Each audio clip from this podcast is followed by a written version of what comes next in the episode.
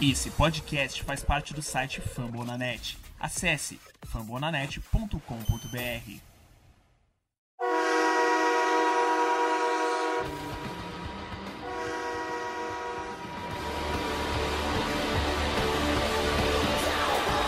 Fala, torcedor do time mais amado, mais querido, mais aguardado do Brasil, dos Estados Unidos, do mundo. Estamos falando do Dallas Cowboys. Sejam bem-vindos a mais um podcast do Blue Star Brasil. Estamos aqui, estamos de volta. A gente passou a, a off-season aí longa, é, resguardando para esse momento, né? Esse momento que é, o Cowboys está voltando aos treinos. De fato, aqueles treininhos chatos de pré-temporada já acabaram, então daqui para frente treino com o time e muita coisa para acontecer, né? Muita coisa começando a acontecer e muita coisa para discutir também, né? E antes de eu passar a bola aqui pro Vinícius, eu queria fazer um agradecimento especial aos apoiadores do Blue Star Brasil. Se você quiser ser um apoiador, se você quiser apoiar aqui o podcast, o nosso trabalho, tem os links aqui na descrição do podcast. É só dar uma olhada e e ver se você tem vontade de ajudar a gente. É muito importante, a gente tem muitos benefícios. Inclusive, Vinícius, vai ter participação dos assinantes em, em bolão, em fantasy, em várias coisas com prêmios, né? A temporada passada teve apoiador ganhando camisa jersey oficial. Você sabe que a jersey não tá barata no Brasil. Ganhando jersey oficial do Dallas Cowboys, então não é simplesmente só dar dinheiro pra gente, a gente traz muitos benefícios além do que a gente recebe, né? Então, queria agradecer pessoalmente Arthur Carvalho, Gustavo Sun, Cristóvão Barbosa, Renan Meira, João Guilherme Rodrigues, Gustavo Azevedo, Christian Henrique e, e especialmente também para Fábio de Deus, Diego, nosso querido Diego, que hoje não tá com a gente, Janes Cavalcante, Sandro Tavares, Estênio Ferreira e Pedro Sampaio. Não é o, o DJ, tá, Vinícius? Tudo bem com você? Ufa! Tudo bem, Plat? Muito bom saber que não é o Pedro Sampaio que, que anda fazendo feio na, na Multishow. O pior, cara, é que acho que todo Pedro Sampaio na, no Brasil agora não consegue mais viver normalmente. Todo mundo deve falar o nome tipo já Pedro Sampaio. Todo mundo, quando vai ler o nome um Pedro Sampaio na vida, já vem o, o ritmozinho na cabeça. Ou então vai mandar o Acorda Pedrinho. Ah, também, também. Os Pedros ultimamente não estão tendo paz. Não, ó, pra quem é mais velho, Ainda tem aquela propaganda de fazer cocô na casa do Pedrinho também. eu lembro. Cara, deve ter sido um inferno para quem era Pedro. Mas isso é pra quem é mais velho, né? Acho que a gente lembra, mas o pessoal que tá ouvindo aqui, sei lá, tem menos de 20 anos, acho que eu não sei se eles pegam, lembram dessa, dessa propaganda, não. Provavelmente vai ter uns aí que não, não vão nem entender o que, que a gente tá falando. Complementando o que o Plat disse sobre os apoiadores e tudo mais, é algo que eu fico, não digo com raiva, mas eu fico assim, poxa, quem trabalha no Blue Star Brasil também deveria participar do negócio e ter chance de ganhar, hein? Eu quero abrir essa reclama reclamação aqui, porque a gente jogar um fantasy lá, aí vai lá e mesmo que, que ganhe, o apoiador que vai ficar com a camisa, é, dá uma dor no coração, mas a gente entende porque eles fizeram muito por merecer. Aproveitando, falando agora de, de prêmio, o Cowboys está de olho no prêmio máximo da temporada, né? Que é o Super Bowl, obviamente. E começou os treinos de pré-temporada, né? Os treinos oficiais. Porque quando você passa do draft, você tem vários tipos de treinos pequenos, né? São os minicamps, que só entram os calouros, os jogadores que não foram draftados. E aí você tem os OTAs, né? Que é uma sigla para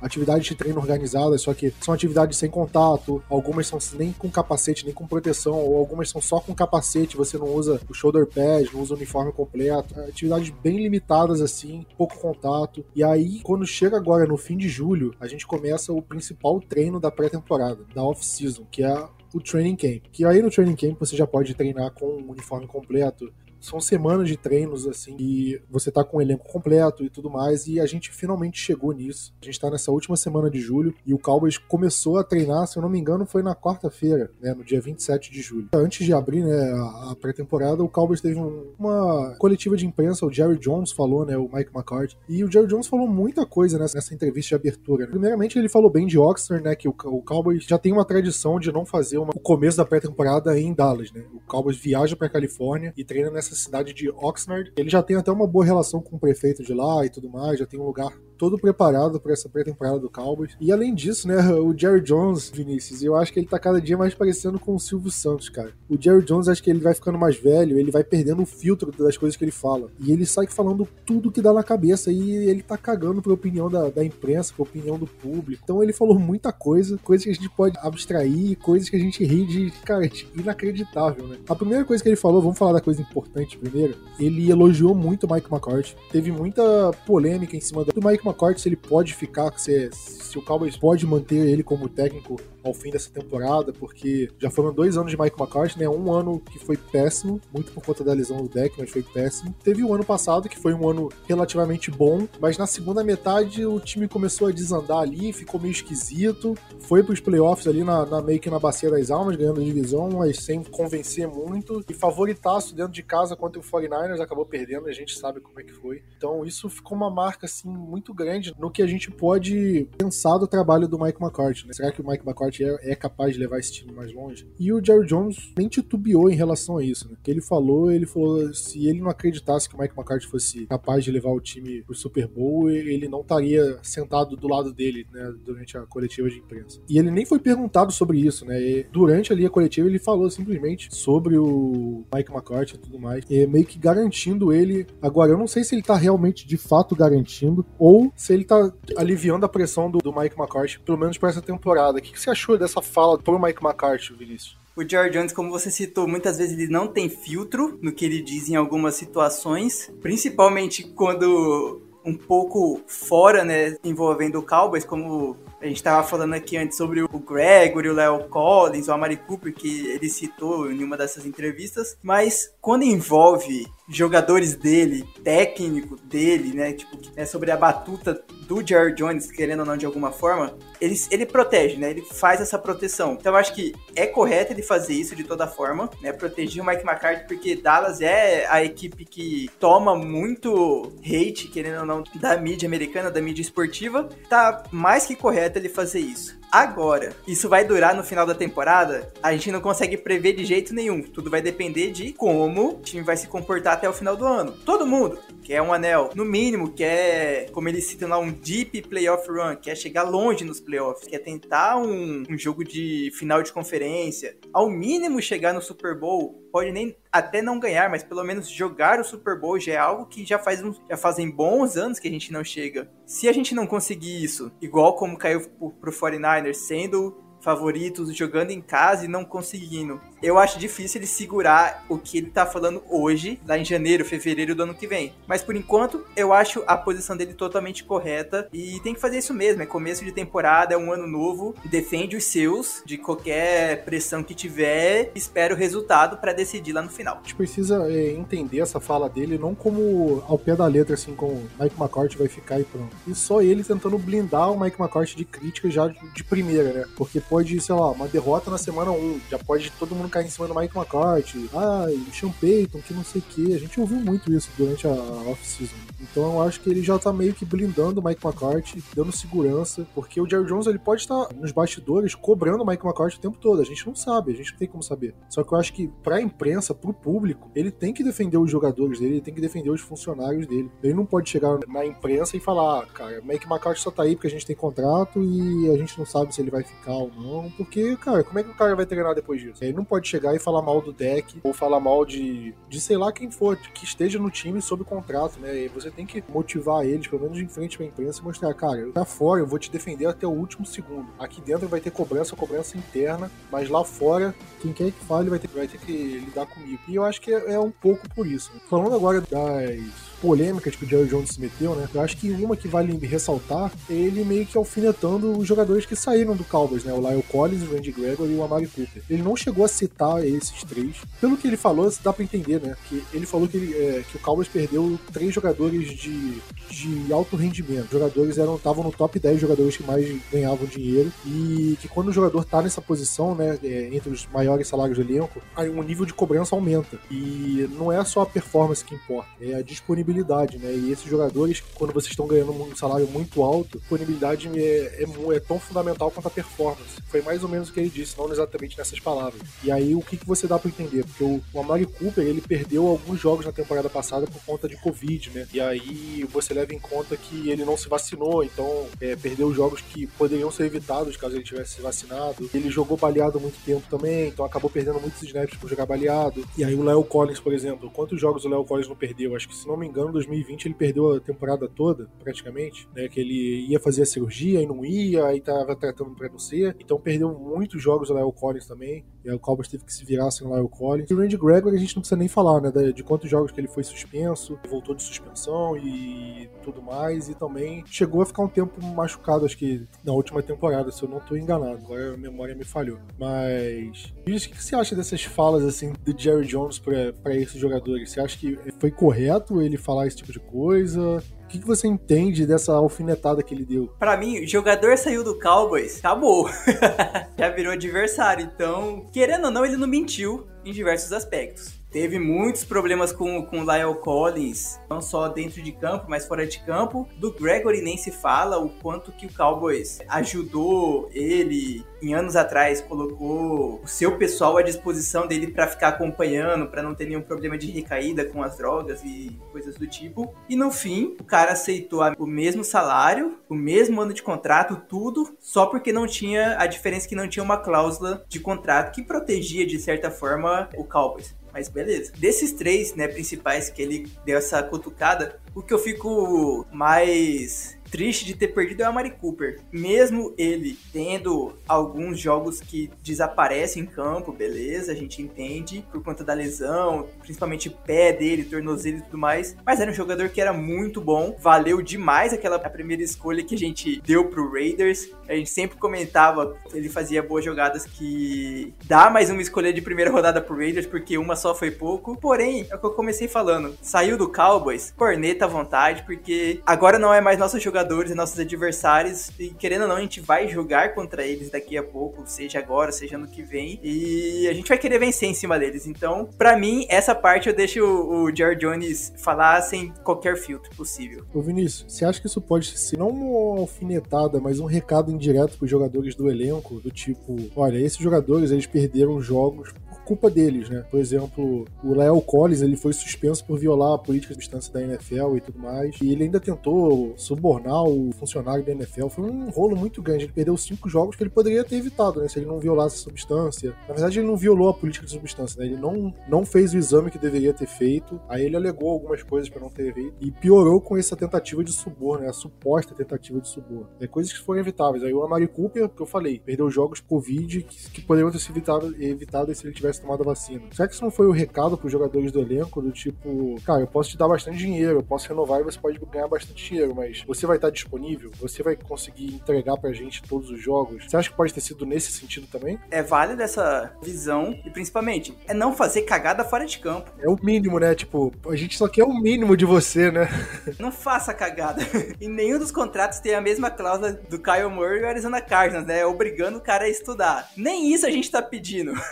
Nem isso a gente tá te obrigando. É só você não fazer cagada. De alguma forma, tomar alguma substância por fora, sozinho, não entrar em briga que possa gerar um tipo, algum tipo de suspensão. Não dirigir bêbado. Não é pedir muito isso, né? Aparecer com arma dentro de carro. É pedir muito isso? Não, né? E aquela coisa, a gente já tá no mês 7, finalzinho do mês 7 praticamente. Já vai entrar mês 8, vai ter jogo já, mês 9 temporadas, beleza? Você se impressionou que a gente não teve nenhum jogador que foi pego com alguma coisa? Eu me impressionei. Não tem nenhum jogador. Teve o Kelvin Joseph, né? Não, mas o Kelvin, Kelvin Joseph foi, foi já liberado, né? Tipo, for mas foi, foi a única situação ali meio esquisita. O cara que tava no mesmo grupo de um outro cara que matou uma pessoa. Foi uma história muito esquisita isso, né? Até agora, esses últimos dias atrás, a, a polícia de Dallas ou de algum outro condado lá, sei lá, como que divide a polícia nos Estados Unidos, que até hoje não entendi direito, mas já declararam que com ele tá limpo, não vai ter nenhum problema. Então, ótimo. Mas assim, a gente via Zeke, cachorro mordendo o vizinho, cachorro do, do deck mordendo o vizinho,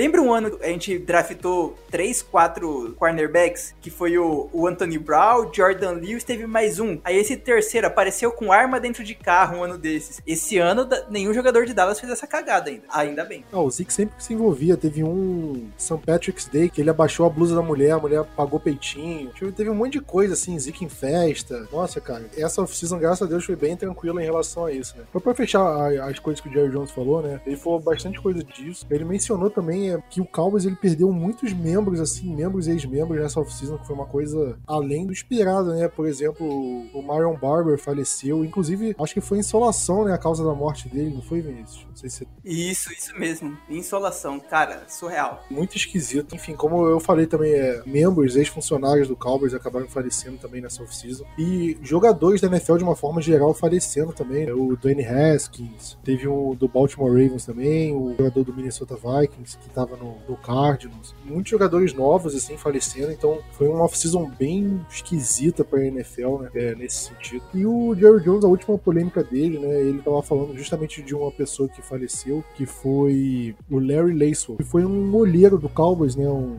funcionário que ele avaliava jogadores do college, da NFL em geral, né? Ele foi funcionário do Cowboys entre 91 e 2004, ou seja, pegou três Super Bowls, né? Época, a última era grande vitoriosa do time. E ele faleceu aos 85 anos, né? Só que o Jerry Jones, durante essa, essa fala, ele foi fazer uma, uma piada e ele falou termo ofensivo para as pessoas com nanismo. Acho que é nanismo. Eu, eu sou completamente ignorante nesse, nesse assunto, então possivelmente talvez eu fale alguma coisa preconceituosa. Eu juro que não é por mal, é por ignorância mesmo. Ele falou uma, uma palavra politicamente incorreta pra uma pessoa que é anã.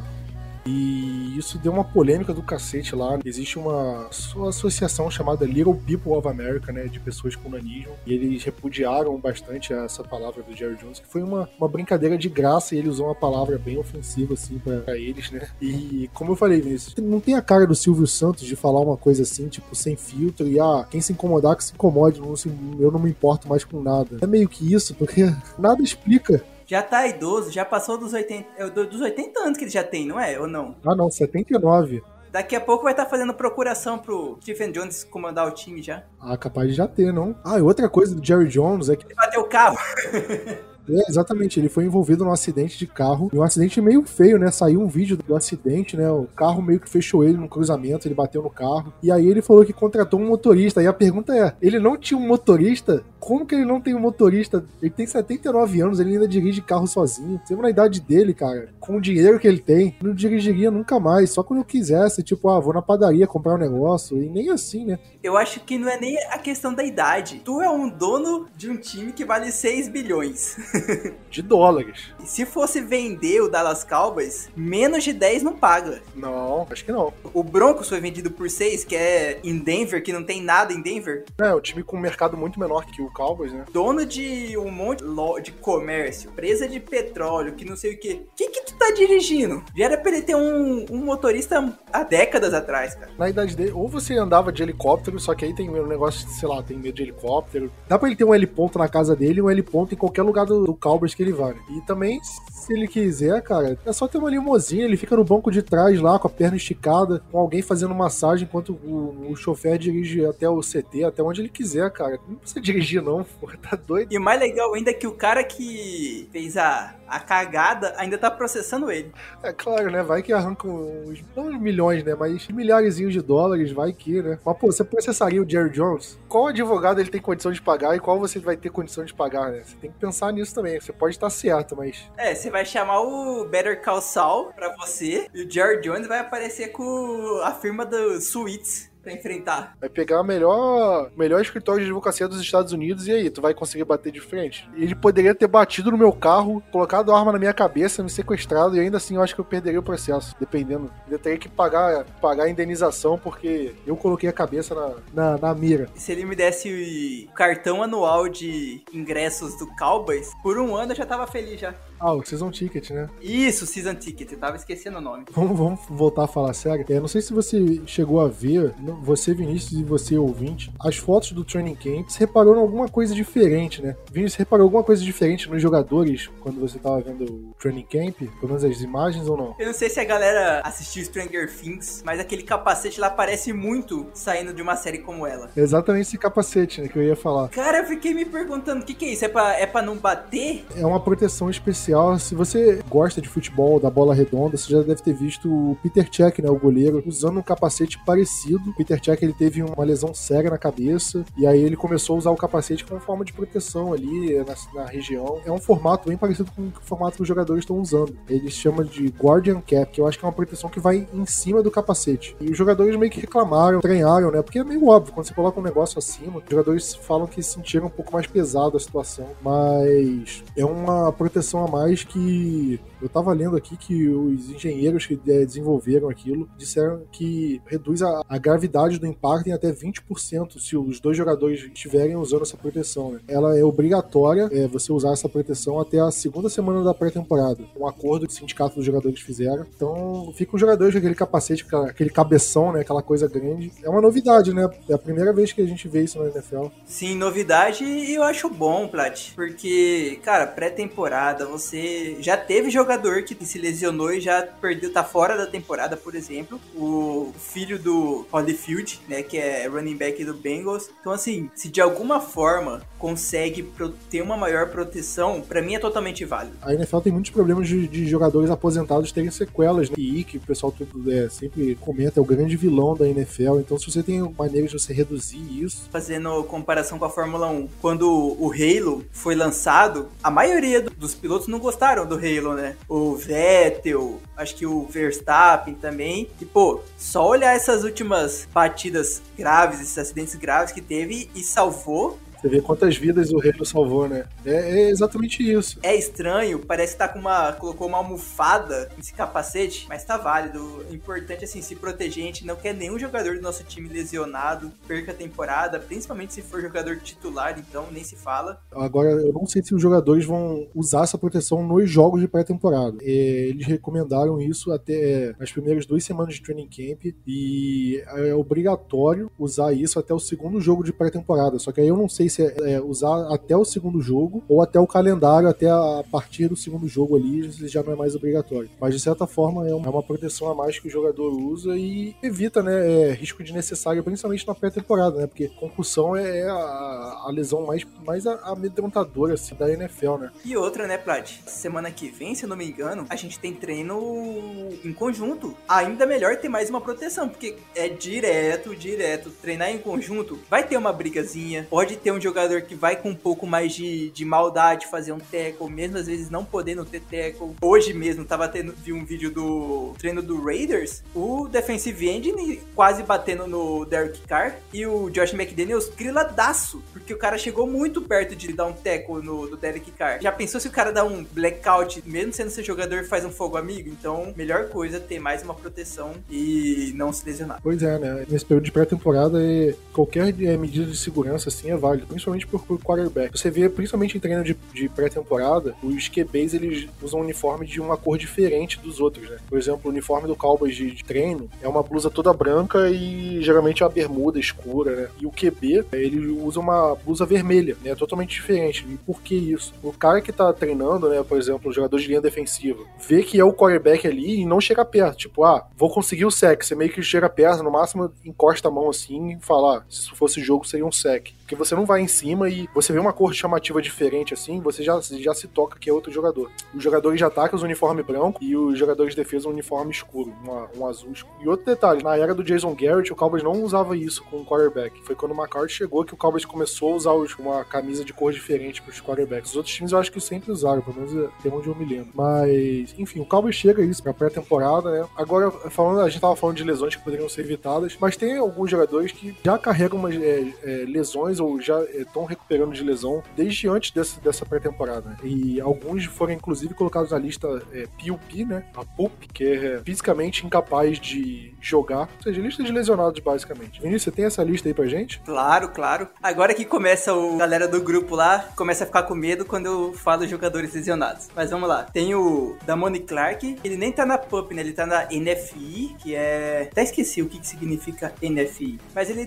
tá fora da PUP, mas ele também tá lesionado complicado, que é um, um calouro que já estava lesionado com o pescoço e já é bem provável que ele não vá jogar essa temporada. É igual o caso do Jalen Smith, que fique mais fácil pra gente conseguir entender. E na PUP a gente tem o Michael Gallup, que falou hoje na entrevista pós-treino que ele não vai estar tá pronto pra semana 1 e a expectativa é que só esteja pronto na semana 5 da temporada. O outro recebedor, Dontario Drummond, começa na PUP e para um jogador como o Drummond é péssimo começar na PUP porque é um cara que precisa de toda forma mostrar, aparecer nos treinos para quem sabe conseguir uma vaga. O corner Quandre Mosley e o linebacker Aaron Hansford. São os que começam na PUP e quem sabe, né, sai até perto de começar a temporada e os jogos de pré-temporada também. O Damon Clark, só para deixar claro, o Cowboys já draftou o jogador sabendo que dificilmente poderia jogar essa primeira temporada, né? Como se for a similaridade com o caso do Jalen não foi o, o, tipo da lesão, né? Foi justamente nesse tempo fora e sabe que vai render depois. Só que no caso do Jalen foi em segunda rodada e o Damon Clark foi quarto, quarto, quinto. Esse período de off-season já me deixa completamente perdido com o tempo de com esses detalhes pequenos. Enfim, inclusive o Vinícius, o Michael Gallup, ele foi entrevistado e ele chegou a dizer tipo, não me esperem ver jogar na semana 1. Então ele basicamente descartou ali que ele vai jogar na primeira semana. Não sei em relação à disponibilidade dos próximos jogos, né? É, como é, foi um jogador que teve renovado um contrato longo, a gente sabe que não tem problema ele perder os dois, três, cinco primeiros jogos se ele tem mais, sei lá, três anos de contrato. Vamos ver como é que a situação do Cowboys vai se desenrolar. Em relação aos wide receivers, né? A gente viu o Sid Lamb treinando, James Washington treinando, e não só eles, né? A gente também viu a mais nova recente adição do Cowboys, né? Que ninguém esperava, né? A gente viu o Odell Beckham, ele tá livre ainda, né? Então o pessoal pensou, pô, será que Cowboys pode ir atrás de jogador assim e tudo mais? Mas o Cowboys foi atrás do MVP da USFL, que é uma rival da NFL, né? Que é o wide receiver Cavonte Turpin. Ele fez a universidade em TCU e começou a jogar pelo Cowboys, começou a treinar. Então é uma opção. E acho que foi o Mike McCarthy que falou que ele é um cara que lembra muito Tony Pollard em sentido de versatilidade. E é um cara que pode fazer a opção de slot, pode ser principalmente retornador, né? Eu acho que o Cowboys pode focar nele em relação a isso. E Vini, você acha que ele pode surpreender ou você acha que a chance é baixa? Eu achei uma, uma contratação interessante. A gente tava comentando antes de abrir o podcast que a gente foi procurar ver porque o cara é magricelo. Eu sou magro e me acho magro. Peso 71 quilos. Ele tá pesando 70. E para um jogador de futebol americano, eu não sou jogador de nada, eu só corro, faço academia e tô pesando mais que o cara. Espero que ele faça um leve bulk até o final da pré-temporada para ganhar pelo menos mais uns quilinhos, porque vai ser, vai ser necessário. Mas eu tava vendo, Plat, que o último jogador que Dallas contratou, que foi MVP da liga, foi um certo, um tal, não tão conhecido, nem tanto famoso assim, de Dallas Cowboys, Herschel Walker, running back. Se o, o, o Turpin for, sei lá, metade do Walker, eu já fico feliz pela contratação do cara. Não precisa jogar de igual para igual, mesmo sendo posições diferentes, claro, né? Um recebedor, o outro running back. Mas se a qualidade e a durabilidade for pelo menos metade, eu já tô feliz pela contratação. Além de que ele disse que, né, o Turbin, o Cavontai Turpin, disse que Dallas foi o primeiro time a ligar para ele já após final da liga. E é necessário, porque a gente precisa de um, principalmente de um retornador. Ele, ele é um retornador, ele vai ser, vai ser um jogador primariamente de retornador. A gente não pode colocar o Lembe para retornar a bola, sendo ele o nosso recebedor número 1. Um. A gente não pode colocar o Tony Pollard sendo nosso running back 2 e cada vez mais mostrando que ele vai aumentar a sua quantidade de snaps, de porcentagem de snaps. Então, assim, antes de vir o Turpin, era só esses dois jogadores que a gente tinha como retornadores. A gente teria que pensar em alguém para fazer essa função. Eu acho que vai ser muito bem-vindo esse jogador e acho que vai conseguir trazer um diferencial pra gente. Pois é, né? O Cowboys atualmente, né, ele tem o Lane o Gallup. Sem o Gallup, né, a gente fica com o Jalen Tolbert, né, o rookie, nosso calouro de terceira rodada, que inclusive tô botando fé nele. E a gente tem o James Washington, foi contratado na Free Agency, né, que eu acho que pode ser um jogador útil. E além dele, a gente tem o Noah Brown e o Ferroco, né, que estavam no elenco na temporada passada. E além deles, tem o TJ Vasher, tem Brandon Smith, tem uns outros jogadores que undraft. E eu acho que o Turpin, eu acho que ele brigaria ali com o Simi Ferroco. Se tiver uma sexta vaga assim, ou se o Gallup começar na lista de lesionados e não contar pra lista dos 53, eu acho que eles têm uma característica parecida, né? O Ferroco é um cara um pouco mais magro, um pouco mais de velocidade, e o Noah Brown é um cara mais de bloqueio. Eu acho que pelas características faz mais sentido o Turpin e o Ferroco disputarem a mesma vaga. E eu acho que, pô, se o Turpin começar a treinar melhor que o Ferroco e nos jogos de pré-temporada jogar melhor que o Ferroco, vira uma competiçãozinha ali, né? É um jogador que pode surpreender. É agora, a gente não viu nada do Turpin ainda, né? Só na primeira semana a gente é, tá vendo ele tem os primeiros treinos com o Cowboys agora. Eu acho que é, é, meio precoce pra gente falar que o cara vai simplesmente ter uma vaga entre os jogadores do, dos 53 e além disso ter uma vaga no time que vai jogar, né? Mas é um cara que pode ficar de olho, principalmente na USFL, né? Outra liga. Ele foi o MVP, que ele mostrou bastante isso. Se você pegar os lances assim dele, foram uns lances bem de saltar os olhos, assim, os lances meio. não espalhafatoso, mas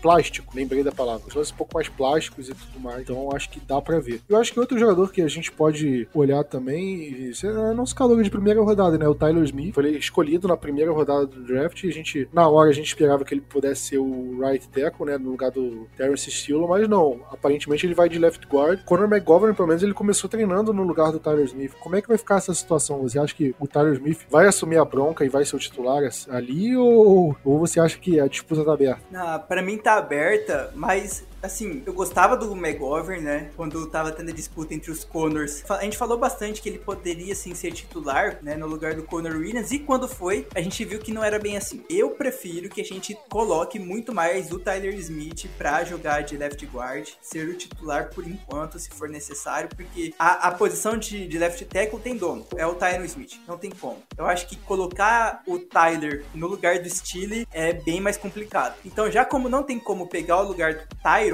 deixa ele de guard. Tava vendo aqui pelo Twitter, várias pessoas já estão citando sobre o Tyler Smith coisas do tipo assim. A gente também ficou meio decepcionado com a pick, com ele ser escolhido na posição que ele foi escolhida, de primeira rodada e coisas do tipo. É, muita gente achou já de cara que vai ser um, um, foi um bust, né? Que a gente pegou ele muito alto, beleza. Mas assim, desde quando ele fez a sua entrevista coletiva, aquela primeira entrevista coletiva há uns tempos atrás, para hoje, né, dia 28, ele trabalhou muito extra-campo com o Duke Manyweather, que é um cara que, assim, guru da linha, de linha ofensiva, é, treinou com Steele, treinou com Lyle Collins, treinou o Tyron Smith, principalmente tackles. Então, assim, também tá fazendo treinamento com o Tyler Smith. O Tyler participou da, de um congresso de linha ofensiva que teve em Dallas mesmo, né? No CT do Cowboys, no Daystar, com vários jogadores, tanto calouros como diversos jogadores do Hall da Fama. Além disso, ele emagreceu. Te viu uma foto dele, cara, tá fino, tá pesado. Se colocar só o peso dele, 320 libras, pesado. Aí você vai ver a foto, ele tá fino, tá seco. Isso é, para mim, eu acho que é muito bem-vindo. Então, assim, se ele vai dar certo, Roberto. A gente torce muito que sim, mas dá para ver que pelo menos o cara tá correndo atrás. Tá ah, fui escolhido aqui, primeira rodada, por eu ser primeira rodada, já vou conseguir minha vaga na linha ofensiva. Não, ele foi atrás de treinamento, foi atrás de melhorar o shape, foi atrás de aprender como jogar de left tackle e left guard aonde ele seja necessário. E eu acho que vai dar bom, cara. Vai ser aquela escolha do tipo assim, estilo Travis Frederick, sabe? Quando o Frederick foi escolhido por Dallas, eu lembro, né? Eu já acompanhava o Cowboys nessa época. Eu lembro que a gente, todo mundo falou assim: epa, calma aí, um cara vindo de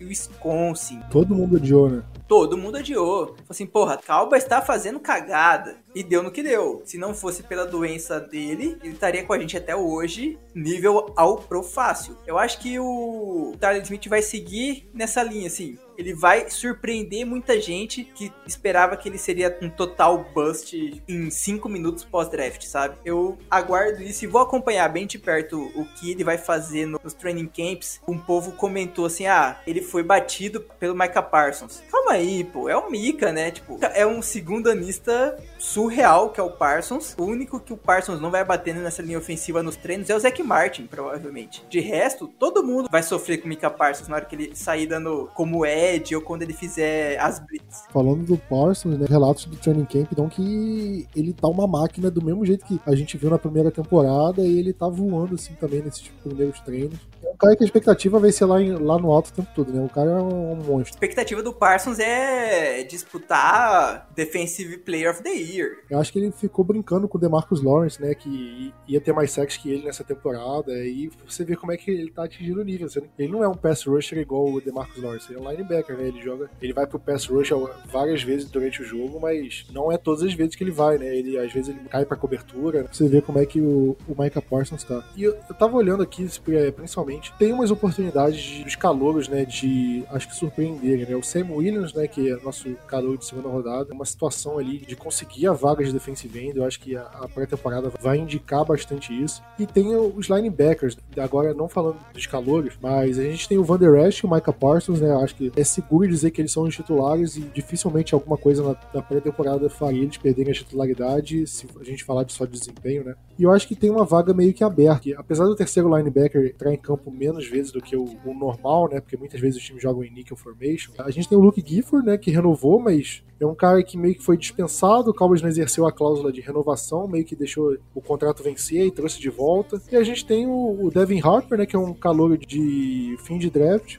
e tem para mim, que é uma esperança, porque eu lembro de, dele ter jogado muito bem na temporada passada, que é o Jabril Cox. Ele é um cara que eu tô com uma expectativa muito alta e eu espero muito que ele dê certo esse ano, né? Porque é um cara que era líder da defesa lá em LSU, né? Pelo menos na última temporada dele. E é um cara que eu gostaria muito de ver. Eu acho que pode agregar muito no, no nosso elenco. E só pra terminar a defesa, Vinícius, você falou principalmente do Marquise Bell, né? Que é, é um calor não draftado, que recebeu uma bolada para fechar com o Cowboys, né? Não sendo draftado, acho que foi o jogador não draftado na NFL que mais recebeu dinheiro, assim, para assinar com o time. Será que ele belisca uma vaga no elenco? Porque a gente tem o Curse e o Malik Hooker que renovaram por um valor relativamente alto, assim, né? Então acho que acredito que eles sejam os titulares. E, e os reservas imediatas, a gente tem o Donovan Wills, que é o último ano de contrato, ele precisa se provar, né? Se ele quiser ficar com o time ou vai meter o pé, né? Mas último ano ele tem que jogar bem, ou para renovar com o time, ou para algum outro time querer contratar ele, né? Então é um cara que tá ali no ou vai ou racha. E a gente tem o Mukuamo que ainda não se provou muito, né? Será que o Marquise Bell consegue pegar essa vaga do Mukuamo? Como é que você vê essa disputa entre os dois? Eu li que Dallas estava usando muita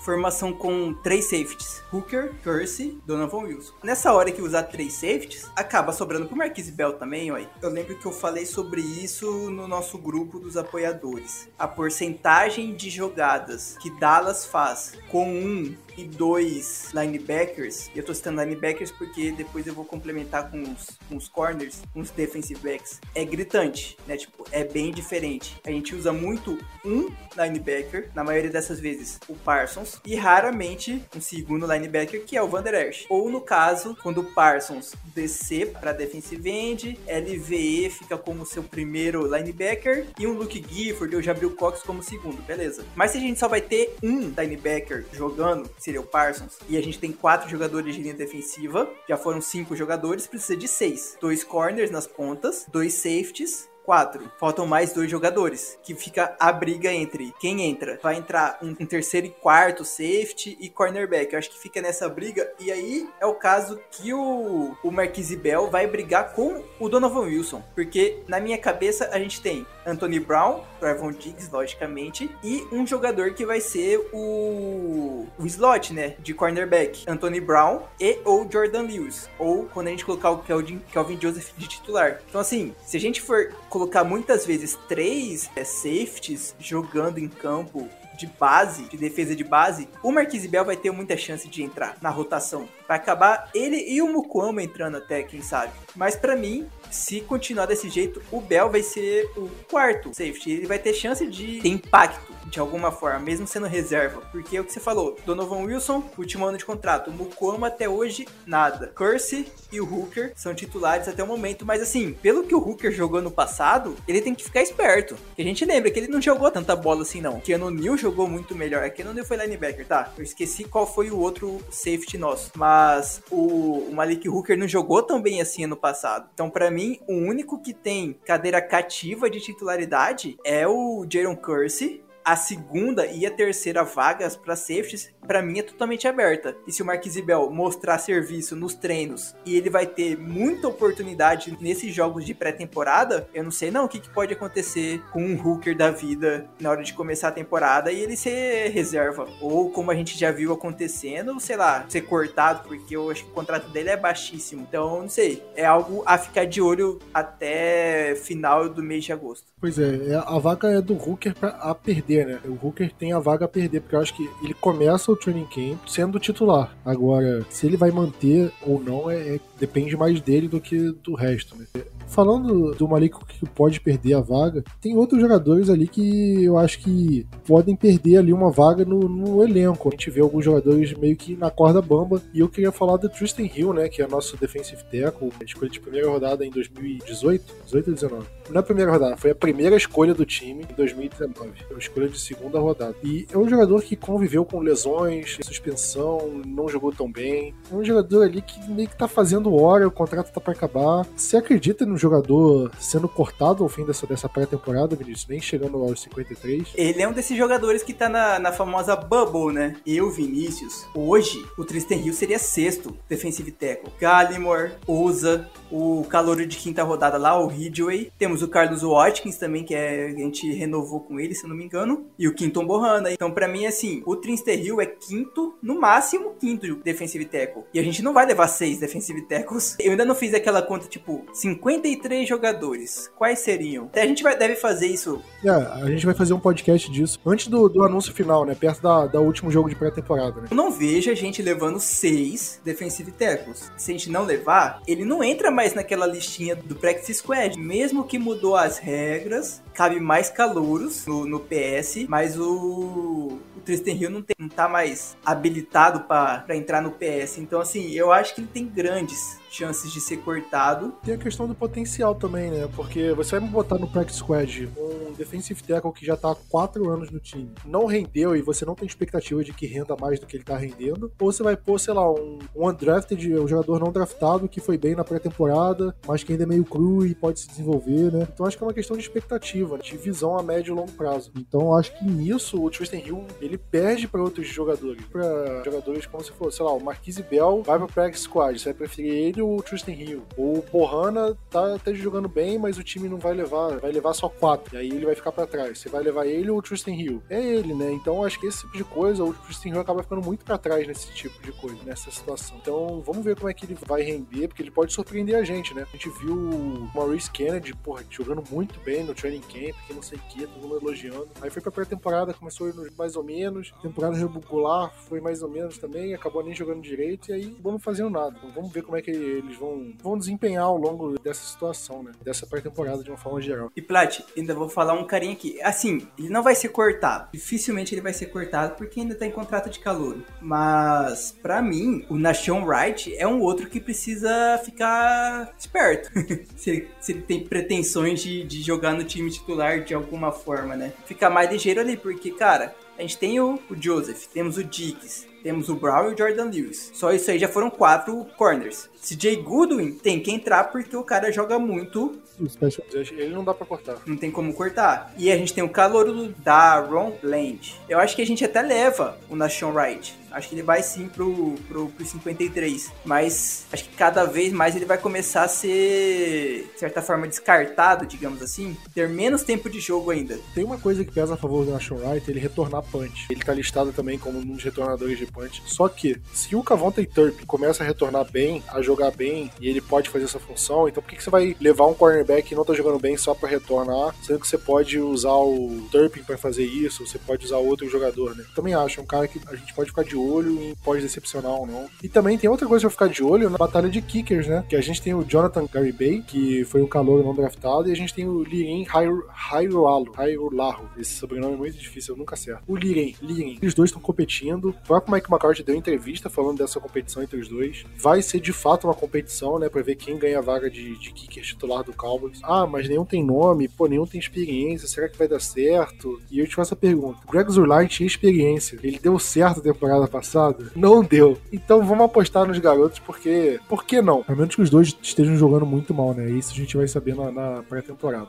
Mas, Plat, não dá um friozinho? Ah, sempre dá, sempre dá. Mas tem que, tem que confiar, né? É que eu não sei também quem tá disponível de kicker. Mas, tipo assim, cara, será que não dá pra chamar um veterano e não só pra pelo menos fazer uns testes lá, não? Só pra colocar, tipo, experiência nessa posição, porque, cara, você olha dois jogadores que nunca chegaram perto de, de chutar uma bola na liga e estão disputando pra ver quem é kicker titular do Dallas Cowboys, velho. É muita coisa. Cara, eu sou clubista pelo nosso Cobra Kai, né? Kai Forbath, eu acho que ele tá desempregado, cara. Então, eu acho que ele tá mesmo. Eu acho que poderia ser uma opção. Mas eu acho que, cara, Cowboys vai testar nesses jogadores e se der errado, eles vão em outro e pronto. Eu acho que dá pra postar, cara, principalmente pré-temporada, cara, e que é uma, uma posição de reposição fácil. Sim, eu acho que também coloca os dois pra brigar, treinar bastante. E o ruim é que ainda não começou o treino de, de kicker. Os dois ainda não chutaram no- nos treinamentos. Cara, o primeiro treino que tiver de, de field goal vai ter 10 tweets de cada analista do Cowboys falando o Lirin acertou 5 de 5, Garibay acertou 4 de 5. Opa, Lirin já vai ser titular. Vai ficar nessa até a hora de chegar o primeiro jogo da temporada. Você acha que o Cowboys chega com um elenco melhor ou pior pra esse training camp, pra essa pré-temporada do que a temporada passada? Você acha que dá pra fazer essa comparação?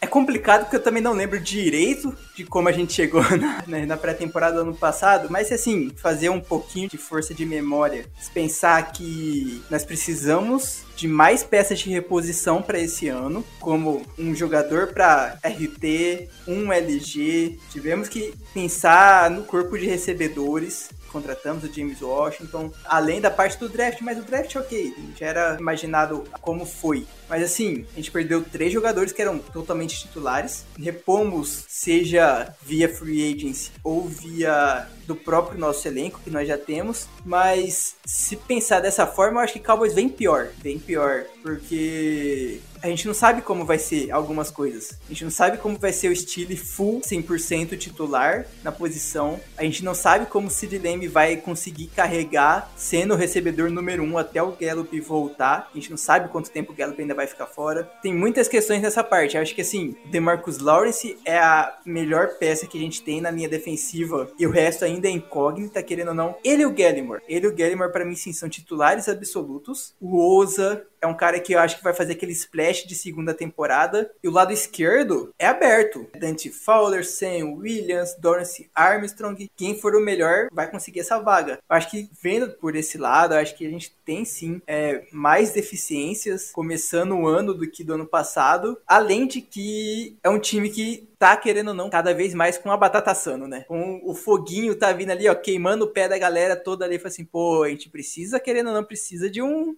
chegar melhor, ganhar mais jogos e mais longe as playoffs. Esse ano o Tyler Biadish já tá com todos os jogos de sintonia com o Prescott, coisa que ele não teve no primeiro ano porque o Prescott machucou. Eu bati muito nessa tecla. O segundo ano, ano passado foi como se fosse o primeiro ano completo dele de sintonia entre center e quarterback. É um ano para agora 2022 é para acompanhar, para ver se, se vai haver melhor ou não. Se não houver, já tem que começar a pensar pro ano que vem se vai draftar ou se vai pegar um jogador veterano. São coisas a olhar, além da posição de kicker kicker, né? Que a gente tava citando aqui, além da posição de kicker. Então, para mim, a gente tá pior do que o ano passado, mas como torcedor, o Dallas sempre vai conseguir chegar nos, nos playoffs, no Super Bowl e vai conseguir ganhar. Infelizmente, a mesma. A minha expectativa não é a mesma expectativa que os caras na hora que coloca dentro de campo, infelizmente. Cara, eu vou ter uma opinião um pouco polêmica. Eu acho que o Cowboys entra nessa temporada pior do que entrou na temporada passada. Talvez isso aconteça porque eu fiquei meio desanimado com o nosso, nosso draft, sabe? Eu acho que o draft é free agency. Eu acho que a gente perdeu um monte de jogadores e a gente não conseguiu repor a altura. E o Cowboys está com muitas apostas. Podem dar certo, podem calar minha boca e darem muito certo, podem. Mas hoje, no dia dessa gravação, eu não tenho essa expectativa. E eu não sei se acredito tanto na comissão técnica para extrair o máximo desses jogadores. Então, isso me desanima um pouco para essa temporada. O que não significa que a temporada vai ser pior, é claro, é só um sentimento um pouco meio pessimista da minha parte, talvez. O Cowboys vai disputar forte pela NFC East, eu acredito, né, pelo, pelo que a temporada vem, pelos outros times. É o mínimo também, né, cara? Vendo nossos adversários de divisão, é o mínimo. Participei de bastante podcast na temporada passada, principalmente na temporada passada, né? E o pessoal falava, né, porque os, os rivais do Cowboys se reforçavam, é, reforçavam bastante